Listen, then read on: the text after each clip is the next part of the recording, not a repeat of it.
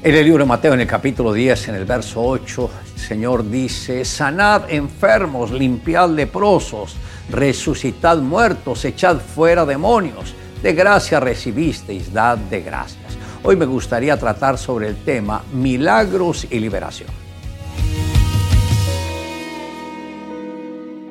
La sanidad y los milagros eran algo muy normal en el diario vivir de los apóstoles y discípulos de Jesús. Fue una llave otorgada por Dios para que la gente entendiera que el deseo del corazón de nuestro Padre es el bien de cada uno de sus hijos. Los milagros ocurren por un acto de fe. Si usted tuvo la fe para creer en la salvación, también Dios le dará la fe para obtener la sanidad que requiere o el milagro que necesite. Uno de los milagros extraordinarios en la época del apóstol Pablo sucedió cuando las personas, después de que escucharon la predicación del Evangelio, tuvieron tal convicción de pecado que se deshicieron de todo aquello que les estorbaba en su crecimiento espiritual.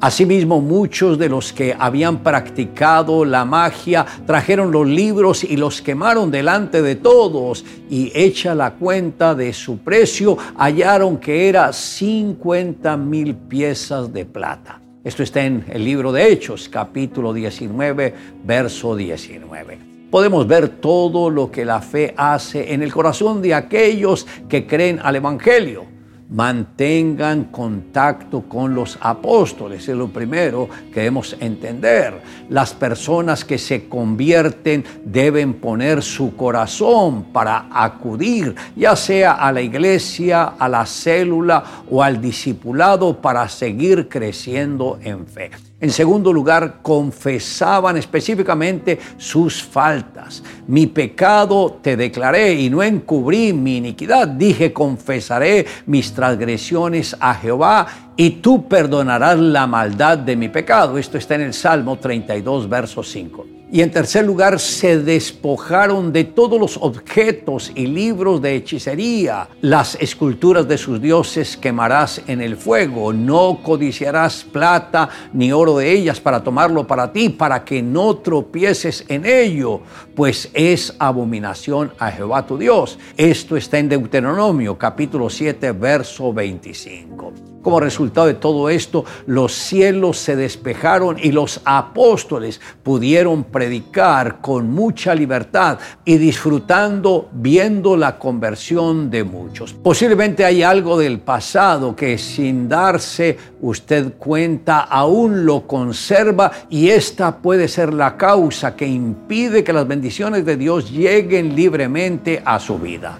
Quizás alguna literatura, amuleto, o algún objeto contaminado con el mal, esta puede ser la oportunidad para deshacerse de todo aquello que no agrada a Dios, para vivir en completa libertad con el Señor.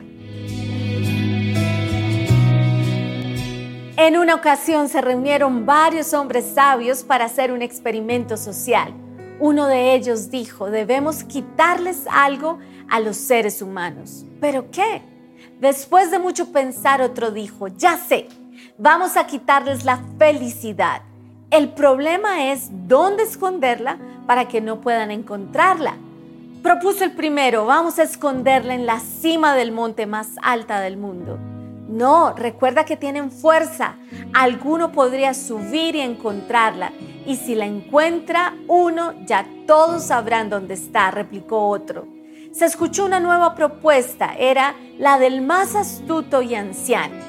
Creo saber dónde ponerla para que nunca la encuentren. Todos voltearon asombrosos y le preguntaron al unísono, ¿dónde? La esconderemos en la fe que hay dentro de ellos.